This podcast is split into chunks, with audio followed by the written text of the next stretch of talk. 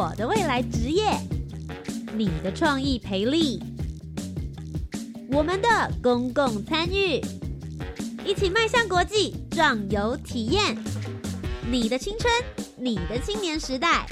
这里是青年故事馆。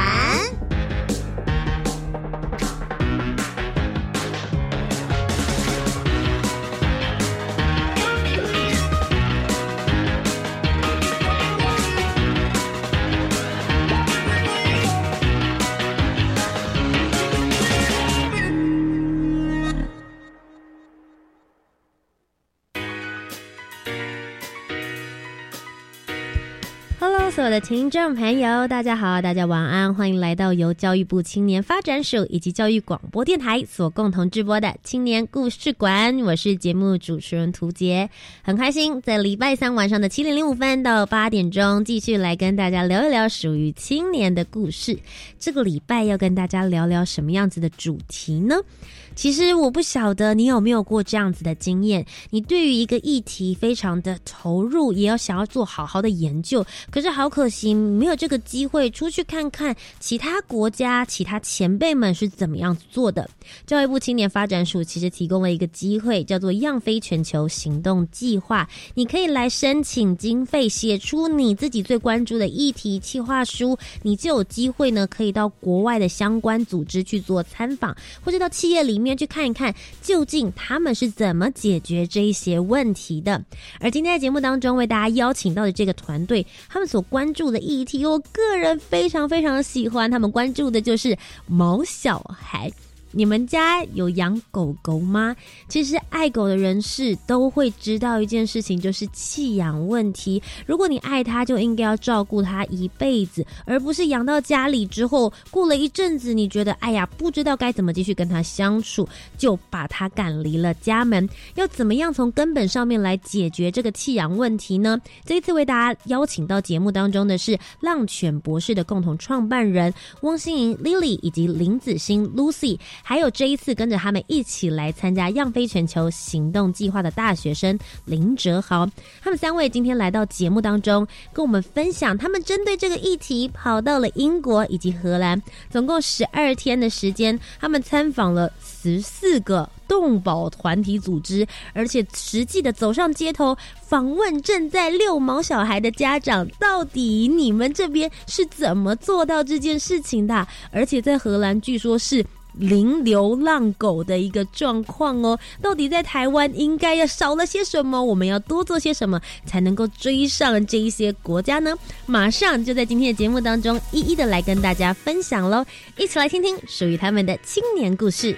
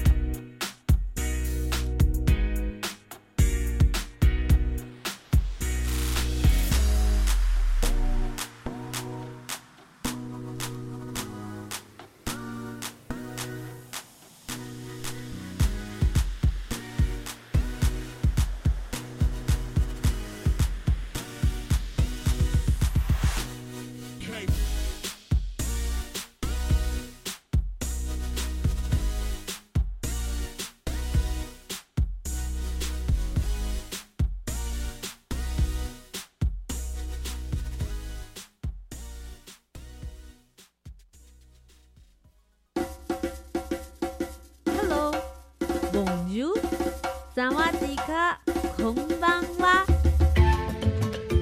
国际学习，全球趋势，海外体验，通通都在国际参与，I share。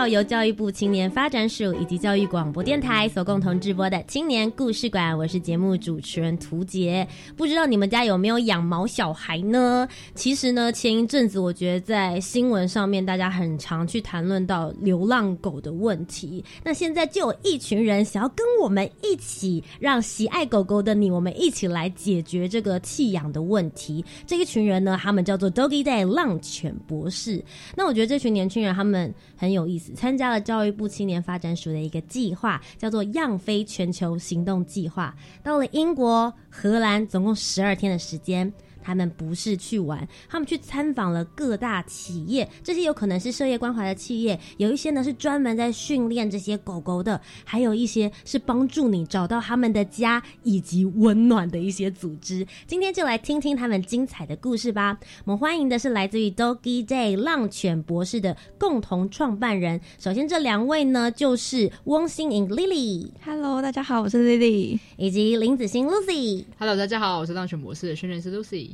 以及同时呢，也在他们这一次团队里面的林哲豪。嗨，我是哲豪。好的，今天呢，我们就来好好的聊一聊，到底浪犬博士这一次我们出国去 Doggy Day 在做些什么样子的事情呢？那首先，我先请 Lucy 来跟我们聊一聊，究竟你们这十二天当初这个计划到底缘由是什么？为什么会想要申请呢？所以可能要先就大家介绍一下，浪犬博士其实是解决一个弃养的问题而生的组织。那我们想要做的事情是。可以透过教育的方法来让大家学习怎么正确跟狗狗相处的方式。嗯，而在你跟狗狗产生冲突的时候，因为我们做一些研究发现，其实。在弃养来自于七成都是来自于不知道怎么跟狗狗正确相处，像是狗狗一直乱叫啊，或是乱大小便啊，然后造成生活品质下降非常多，所以最后只好做出不得已的选择而做出弃养。那我们就希望可以透过教育的方式来让更多人知道怎么正确跟狗狗相处是一辈子的时间。那但是我们在台湾其实推广了非常多不同的 program，像第一个我们做了想要呃解决弃养的领养制度，把教育融合在领养制度，找到对的它的创新领养制度。但我们发现大部分台湾的市场还有那个观念还没有到是哎养一只适合的狗狗，所以我们就遇到了一些推广上面的瓶颈。嗯，那再来我们又尝试了第二个，是我们想要针对有养狗的人，然后透过训练的呃创新的方式，就是推广一个线上的训练课程，叫做自信狗养成计划，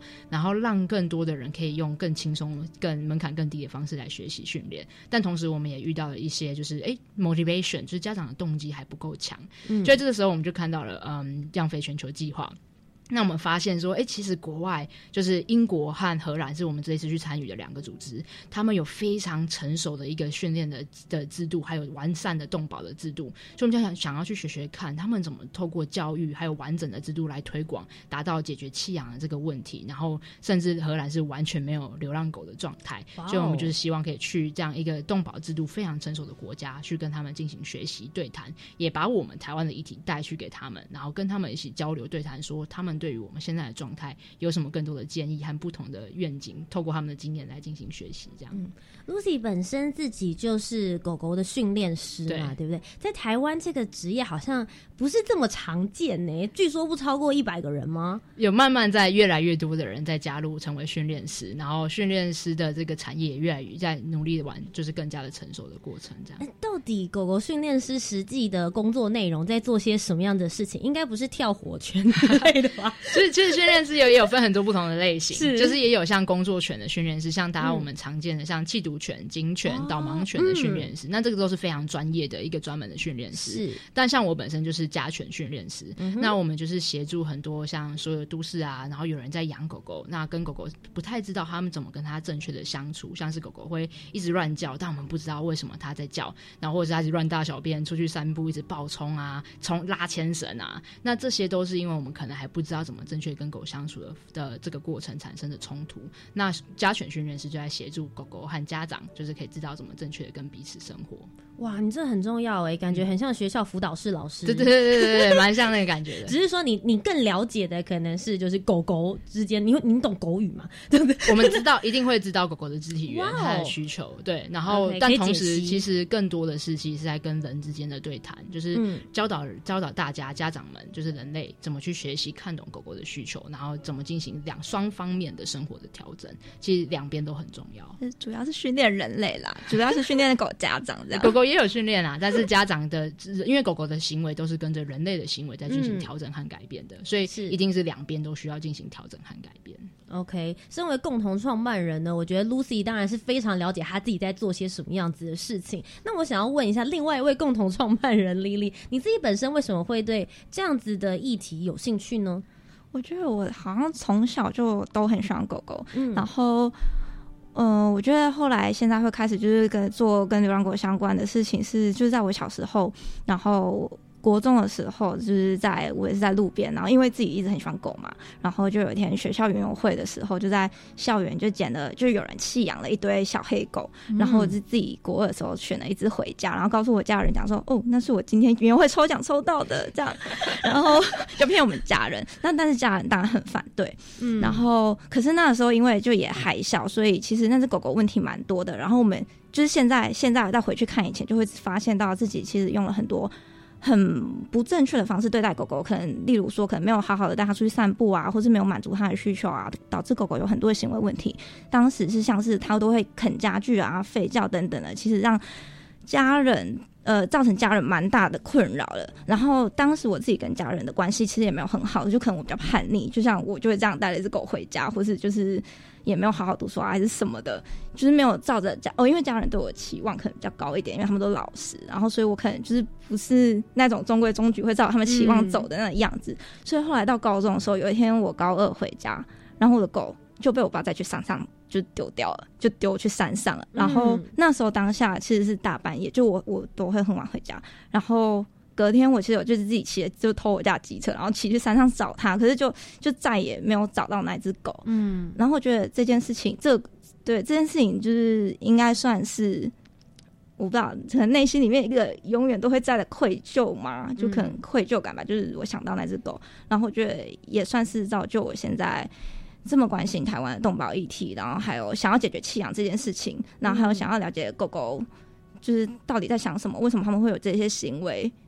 的原因，嗯嗯，算是从自己的生命故事里面，然后决定要去关注这样子的议题。那接下来今天的第三位访谈者呢？据说他是意外加入这个团队的，是吗？哲豪，为什么你会加入到了 Doggy Day，跟着他们一起做样飞全球行动计划？你跟流浪犬之间的关系又是什么呢？嗯，我的故事可能比较没有这么感性。那就是从最开始，其实我们是一开始在，我是参加一个创业比赛，然后我们发现其实，呃，就是台湾在狗狗就是跟人类一样，如果动动手术需要血，可是，在血液这一块。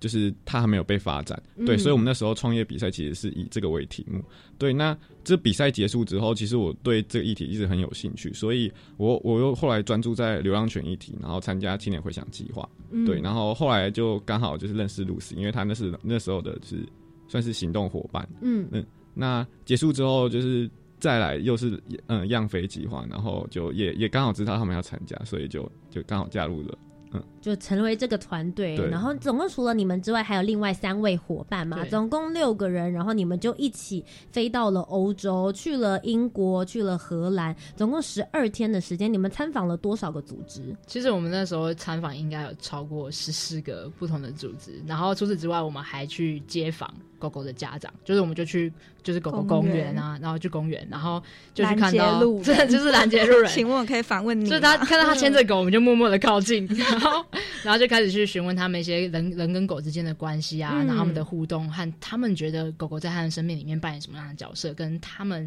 扮演什么样的角色在狗狗的生命里面这样子。不好意思，我可以先确定一下，十二天里面你们参访了十四个组织，然后还有再加上街访，那你们都是待在同一个城市。里面吗？还是你们总共去了哪一些不同的地方？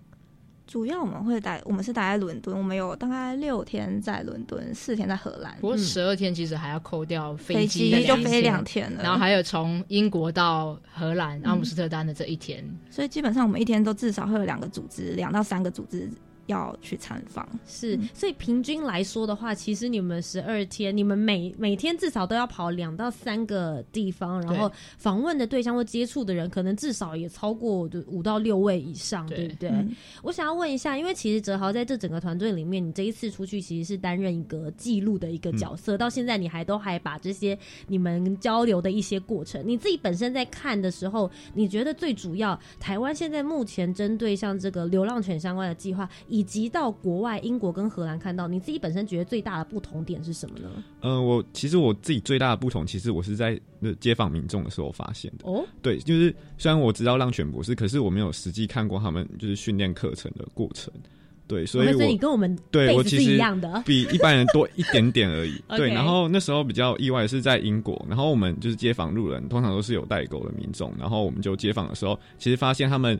他们在狗狗很小只的时候，都会上带他们去看上课程，而不是像台湾，台湾就可能就觉得那是可能比较比较，我们可能会看 YouTube，对，就可能比较贵才会带去那种上那种课程，可是对他们来说那是很基本的，嗯，对。就是还蛮讶异，就是他们对于宠物这个观念，竟然就是是非常流入他们的日常生活之中，而且觉得每一个饲主，也就是狗狗的爸爸妈妈们，都应该要知道的事情。对，而不是像就是像台湾，就是觉得很爱它，然后把它关在家里，其实对它就是不是那么好，因为它需要有活动。嗯嗯，好，所以这个是你观察到之中，你觉得一个比较大的不同，让你比较压抑。我还蛮喜欢这种观点的，因为对于我们这个。不是专家的人来说，其实我觉得这些观察还蛮重要。所以从哲豪的这个观点出发，接下来我们来问问看专家的意见了。我们先从 Lily 好了，好不好？Lily 你自己本身呢？你呃觉得在透过这一次的观察里面，去之前跟去之后，你觉得你对于英国、荷兰他们在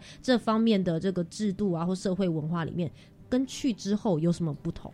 我觉得这次收获蛮大，是因为参参访了蛮多不同的，不管是动保团体啊，或是训练团体，就是不管是在英国或是荷兰，然后我觉得他们能够推动这个政策，就是动保政策，有很大的一个原因是，就算他们有很多不同理念的动保团体或是一些机构，他们都有一个共同共同的方向在努力着，所以这造就他们可以有那么完善的动物福利。嗯我觉得这是。台湾可以就是慢慢进步的地方，慢慢进步的方向，有一个目标啦，我们可以朝着有一个共同的方向。嗯，OK，好，那接下来我们刚刚已经听过这个跟我们比较相近的，比一般人多一点点的，然后再比一般人再多一点点点点点的。接下来我们来听听看，专家觉得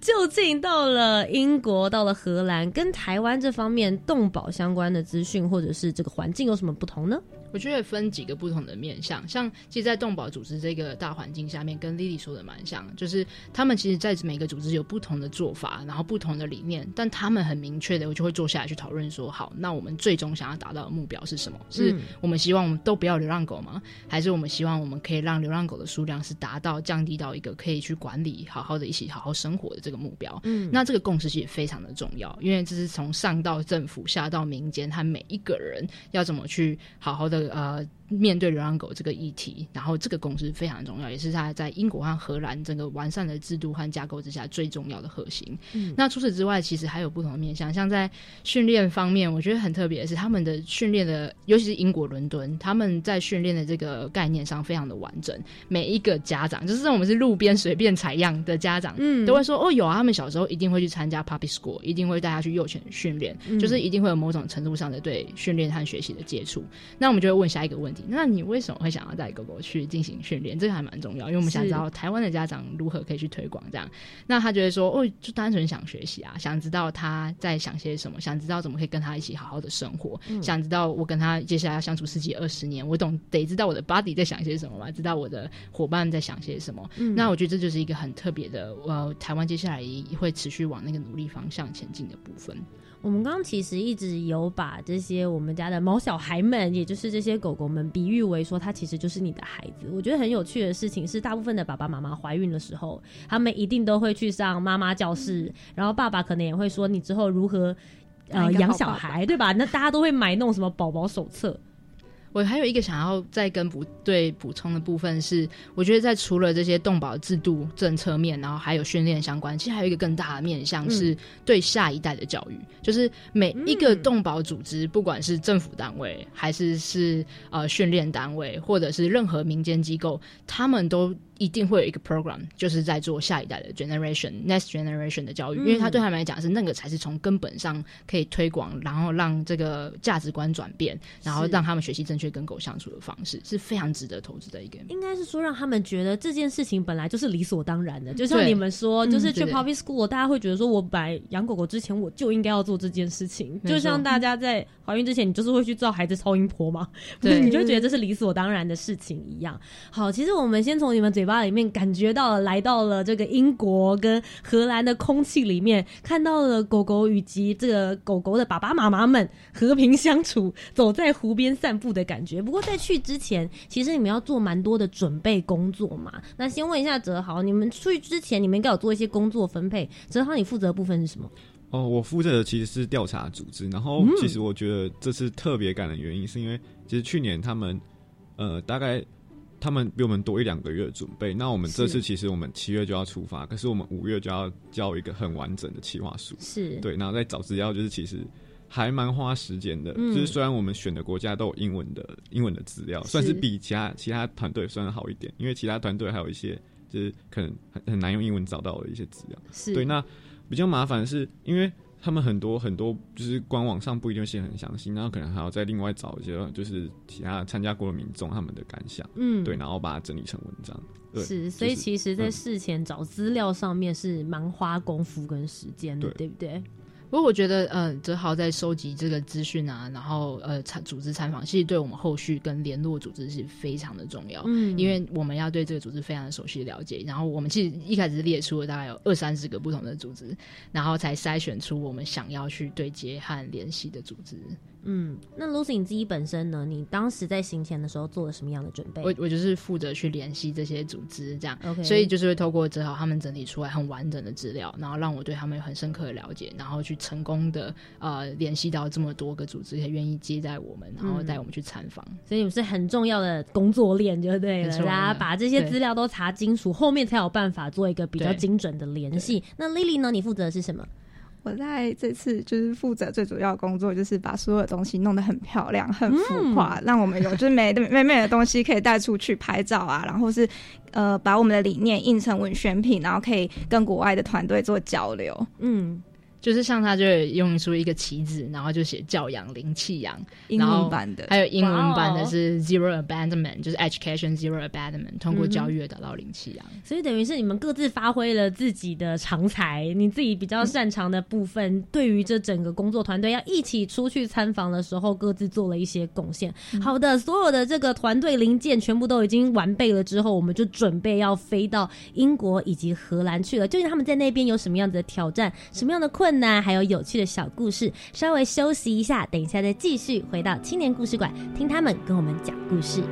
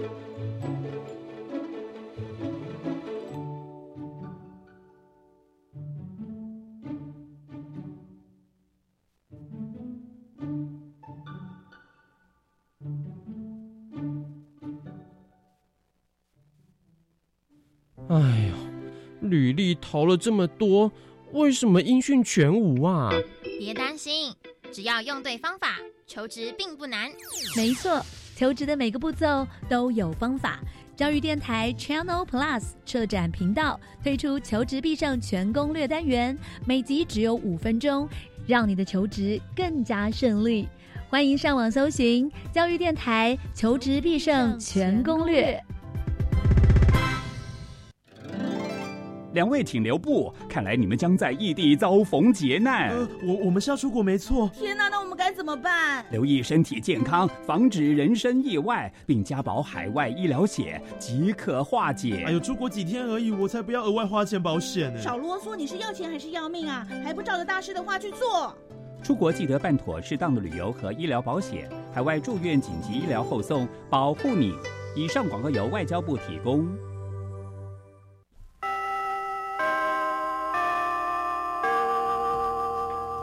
老师，请问喝什么最健康呢？喝白开水喽。哦，要喝多少呢？每天喝大约一千五到两千毫升。一次喝完吗？要分多次喝，慢慢喝，小口喝。那我要随时补充水分，不要等口渴时才喝水。所以呀，要记得随身携带水壶或水杯哦。谢谢老师提醒。以上广告是由教育部提供。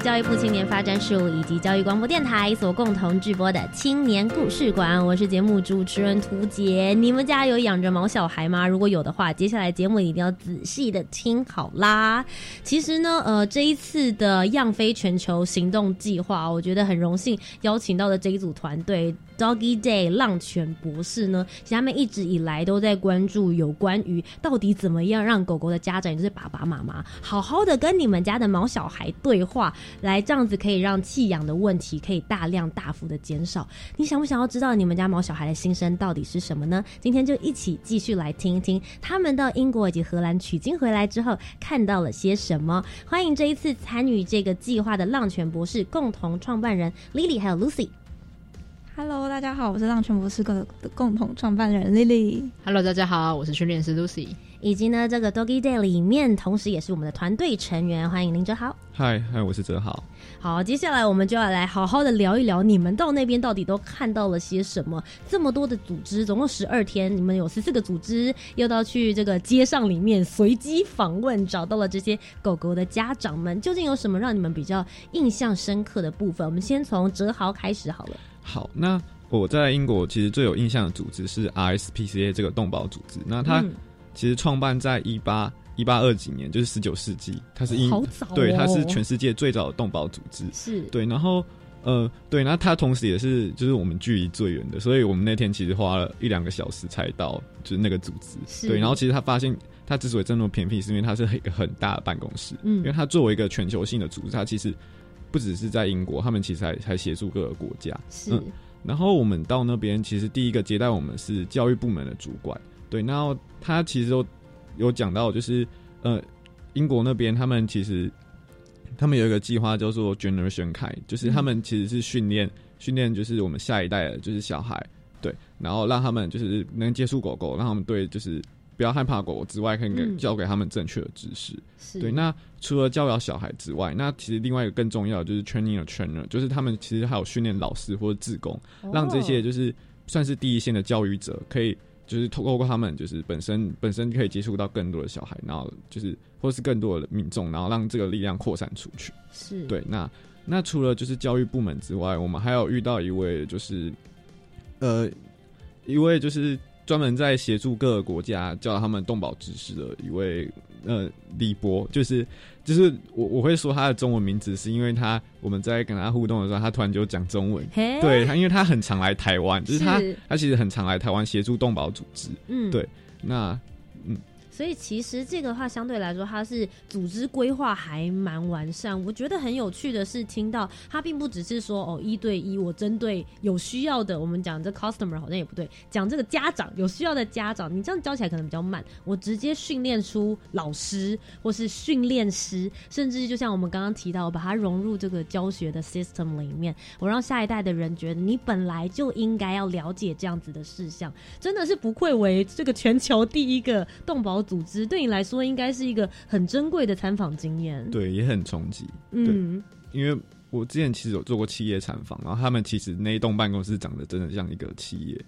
就是看我之前参加印对动保组织的印象，其实很大不同。嗯，因为其实像在台湾有一些动保协会，你会觉得说，哎，可能创办人他是真的很有爱心或很有心想要做，可是他没有办法把系统做的这么的完整。其实有的时候大家要去关注这个议题的时候，如果你有一个很完整的 SOP，对于这些家长，就是所谓的这些毛小孩的爸爸妈妈来说，也会比较容易快速的上手去学习，找到一个有系统化的组织。好的，这个是哲豪的部分，接下来来到了 Lily。你最印象深刻的是哪个组织呢？我自己蛮印象深刻的是有一个叫 The Kennel Club 里面的一个计划，它叫做呃狗狗好公民计划。然后那个计划它是把呃训练它，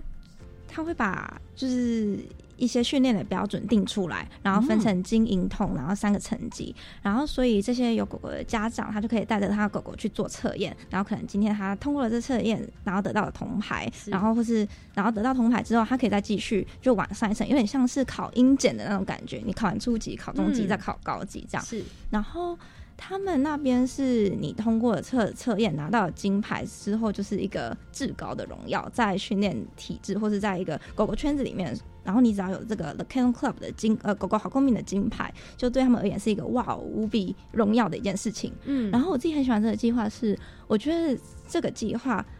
我很想把它带回来台湾。然后因为现在台湾台湾的训练的概念比较比较还没有那么的完善，有个标准，对，有个有个标准，大家可能会到了哦，我的狗会扑人，我的狗会咬人，或者我的狗行为不太好，才会开始找训练师，而不是。一开始就先有一个标准，让他知道，哎，我养一只狗，然后我应该他们可以好好的生活，对对对对，就是可以先达到某些标准值这样子，对，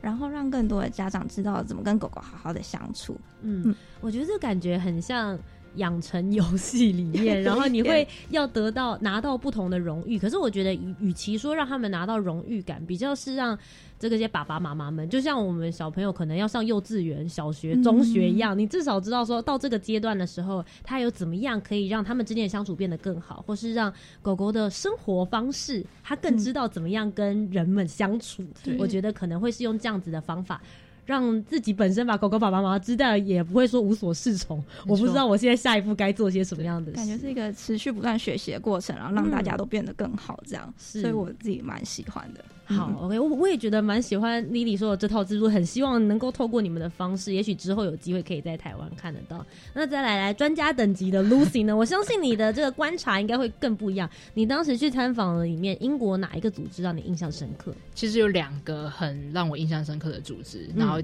分别是第一个我们参访的组织和最后一个参访的组织。那我从最后一个参访的组织开始讲起，它是 WSPA。那它是专门在全球，不是只有就是英国本身，它在全球都在帮助各个国家怎么解决他们浪权的议题。是那让我最印象深刻的是，那时候他就拿出了一张图，就是一张图，然后解释了所有浪犬议题相关的所有的问题。那那一张图是我们过去花了两三年在面不断的累积学习，就是了解台湾流浪狗的现况。他用一张图完整的解释的清楚。他两讲到说，流浪狗的根源是从哪几个面向？从可能从繁殖者啊，然后收容所啊，pay shop 啊，就是各个环节，然后家长跟狗相处的连接，然后和事后成为流浪狗之后后续的处理，就把他那个 dynamics 讲的非常的清楚。是那他也透过全球的宏观的议题来让我们看到说，其实，在根据不同呃不同的国家、不同的文化脉络的背景之下，其实我们可以有什么样的切入点？那最让我印象深刻，他说的是有两个部分，一个是他第一句就问我们说：“请问你对流浪狗的定义是什么？”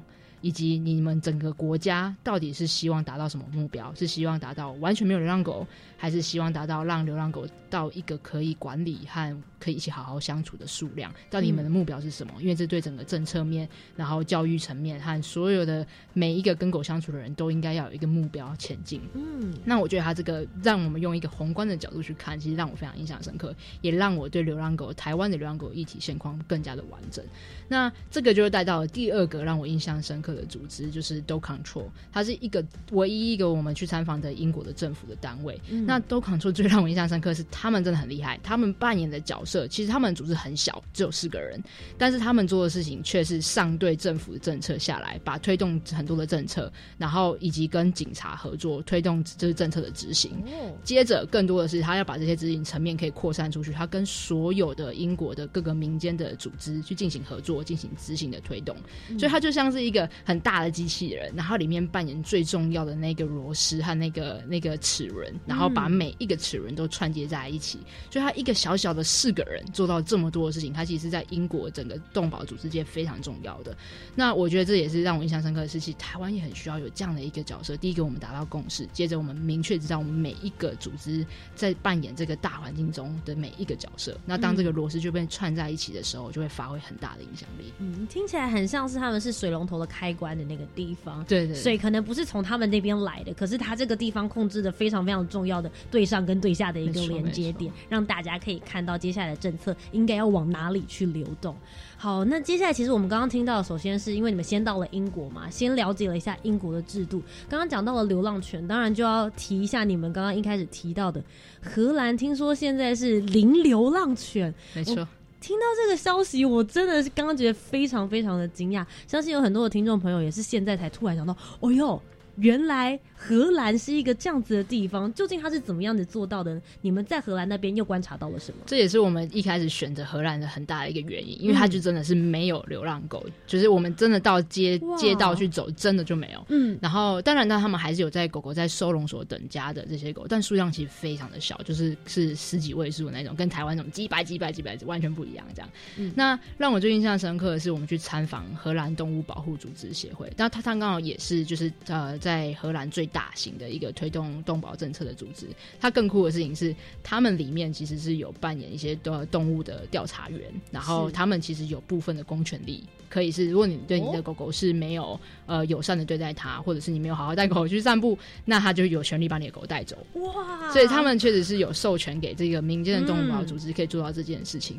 那他们就有跟我们分享非常多，而且他让我印象深刻是，他有做我们台湾的功课，他有我们给他很多的资料，然后他也做了很一个 presentation，然后了解台湾的流浪狗议题，然后也跟我们讲下一步可以去怎么做。那让我印象深刻是，他有讲到一个点叫做 social control。那当然经济什么那些还有其他的不同的呃。环节这样，但 social control 是一个很特别，是我们每一个人在荷兰的每一个人都非常在乎其他人怎么对待狗狗，所以像是如果啊我家的狗狗呃我就没带它去散步，很懒。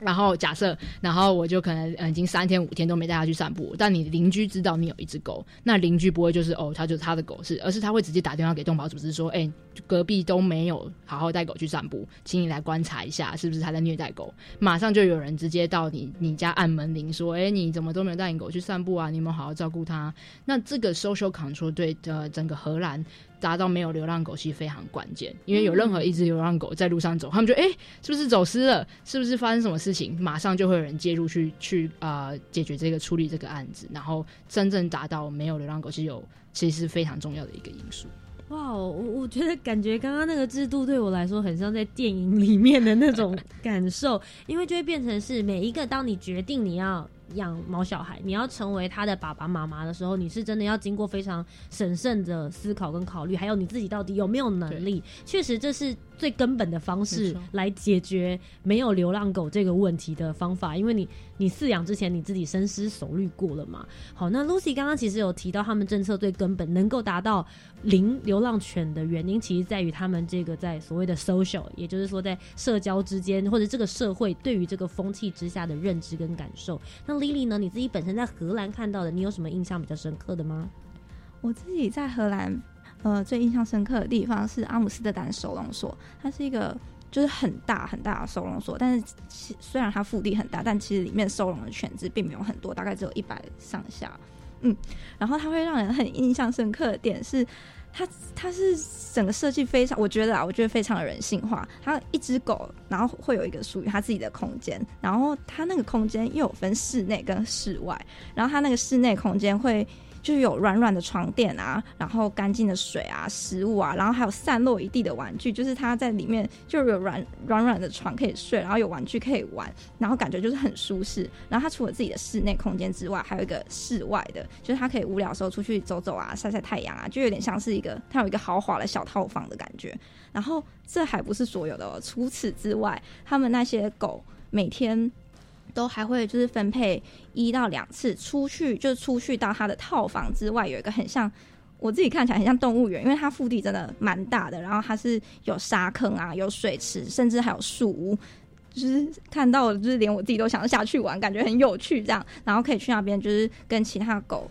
交流啊，然后跑跑啊，然后玩游戏这样。然后我觉得那边有一个很特别的地方是，他们在那边的工作人员，甚至连他们的工作人员。他们去上班，去收容所上班，然后在他们上班的时候，也会把自己的狗带去收容所放着，有点像就是我去上班，然后那边的环境非常好，然后就带对对对，就带着自己的狗先去那边等他陪他一起上班，我觉得很好。但还有一个更更酷的点是，是他们的收容所环境这么好，然后那么照顾好狗狗，但每一个职工工作人员所传递出来的讯息是，这里永远都不会是狗狗要永久待的家，而是一定是要很快的，还是希望他们可以找到一个主人，找到一个家。就是他们会在这个短时间内，还是非常的重视狗狗待在这边的感受，有没有满足他所有的需求。嗯，我相信这个你们刚刚所形容的画面，跟一般大众大家想象中的收容所的样子是。有很大很大的不同的，我觉得这也是可能我们还蛮适合，就需要去学习的一个地方啦。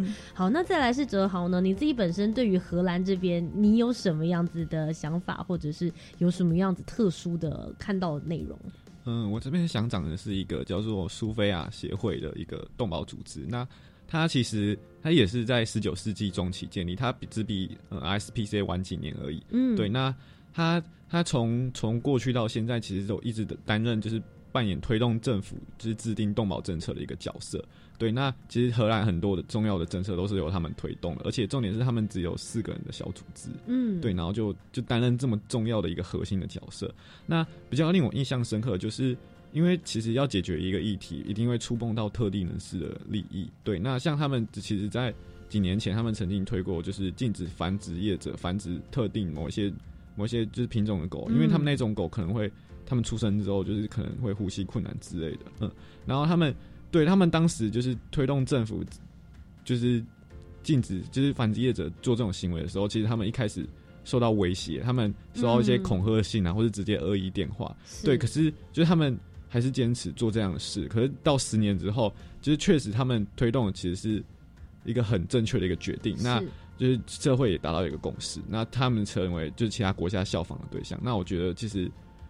就是他们让我们这一点让我很感动，因为他们愿意就是冲在最前面，对，然后还有就是接受一些批评什么的，为了对的事情不畏权贵，大概就是这种感觉。真的，真的。那时候 Sophia 还给我们一个另外一个很印象深刻的点，是因为他们的组织是比较小，但他们却做到很大的力量。那我们那时候就问到说，那这个教育的讯息跟这个政策的推动是怎么做到？嗯他就是说有一个非常关键，你一定要跟很多不同的组织和机构去进行合作。那那个合作的点是要做什么呢？是要去把同样的一个讯息，比如说狗狗需要每天去散步这样的一个讯息，然后透过不同的从政府啊、兽医那边啊、美容院那边啊，然后每个民间机构啊，不断的推波，然后这样子才能让整个民众对于这个观念可以反转过来，然后学习到说，哦，原来狗狗是需要每天出去二到三次去散步的。嗯。所以其实这一次浪犬博士 Doggy Day，你们到了国外去，透过样飞全球行动计划，其实你们到了英国跟荷兰，看到了很多组织，不论是在政策面、社会的层面，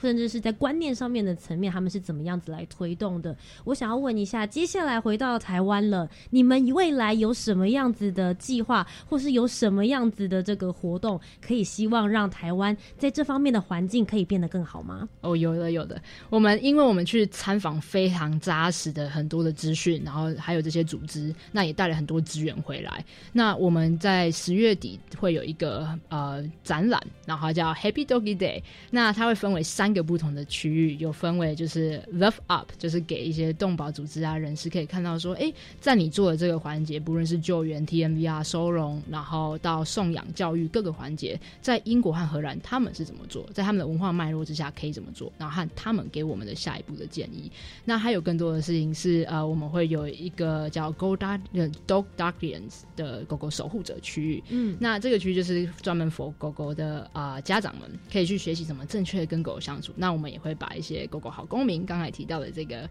这个测验的制度，然后带一些想法，然后给这些家长看。那还有最后一个是 The Seed，就是希望种子区。那我们会希望把一些呃跟对孩子们之间互动的一些教材 material，然后带回来台湾，然后让一些老师们、教育家，然后还有孩子家庭可以来亲自跟狗狗进行一些互动体验，然后把这个对狗狗的喜爱的种子可以撒下去。所以欢迎大家可以追踪呃浪犬博士的粉砖，然后可以持续知道我们十月的这个展览可以来参观。其实这个展览听起来，除了你自己本身有养毛小孩，自己本身就是家长一定要来之外，其实就算你自己本身可能家里没有养的话，我觉得这是一个大家共同的一个社会议题，也欢迎大家可以一起来共同讨论。那今天在节目的最后呢，我想要邀请一下，就是浪泉博士，然后包含还有哲豪，你们是不是可以鼓励一下，就是十八到三十五岁的青少年或者青年们，如果他们接下来想要来参加这个样飞全球行动计划的话，你会给他们什么样子的建议跟鼓励呢？那我先从哲豪开始。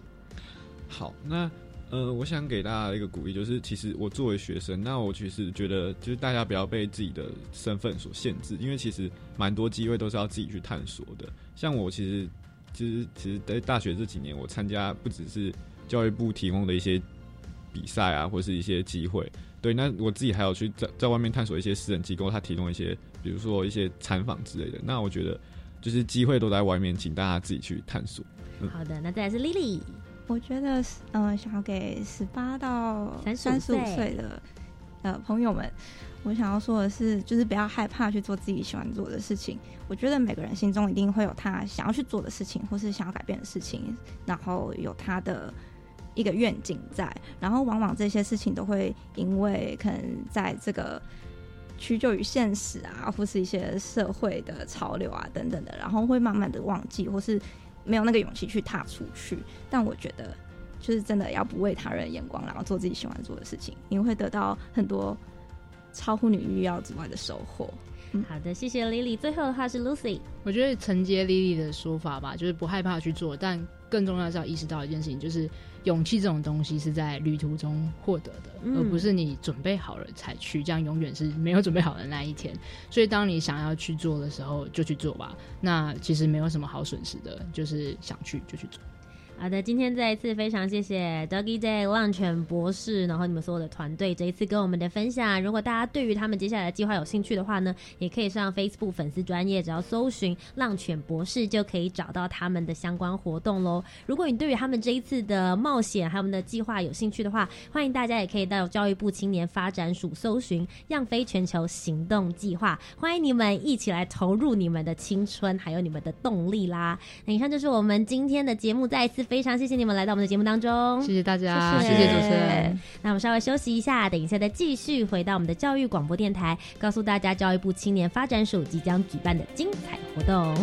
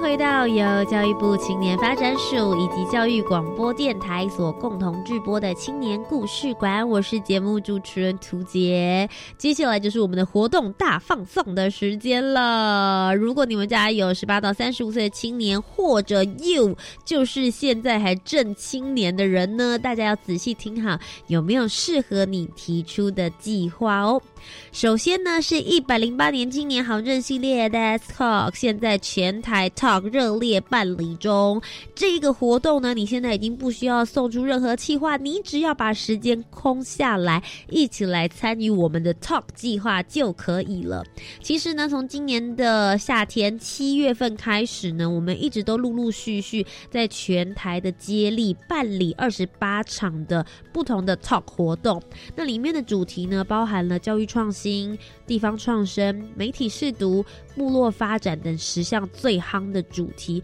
所以欢迎你，如果对这些主题有兴趣的话呢，都可以一起站出来，我们一起来讨论这一些议题。如果你对于这个活动有兴趣的话，现在拿出你的智慧型手机或者是电脑，只要上网查“青年好证”，就可以找到相关的活动资讯了，或者是到我们教育部青年发展署的网站也可以找得到。哦，接下来是一百零八年大专校院学生会传承与发展研习营，即将要在十月五号到六号在中华人才培训中心开跑啦！为了让学生会组织以及自治风气可以日益的茁壮，我们欢迎各校可以推荐一百零八年度现任的学生会会长、学生议会的议长，或者是其他全校性的学生自治组织的负责人。都可以一起来参与这个研习营，透过经验的交流，也一起让学生会的自治精神呢，能够继续的传承下去。那如果对这个活动有兴趣的话呢，也可以到教育部青年发展署的网站就可以查询得到了。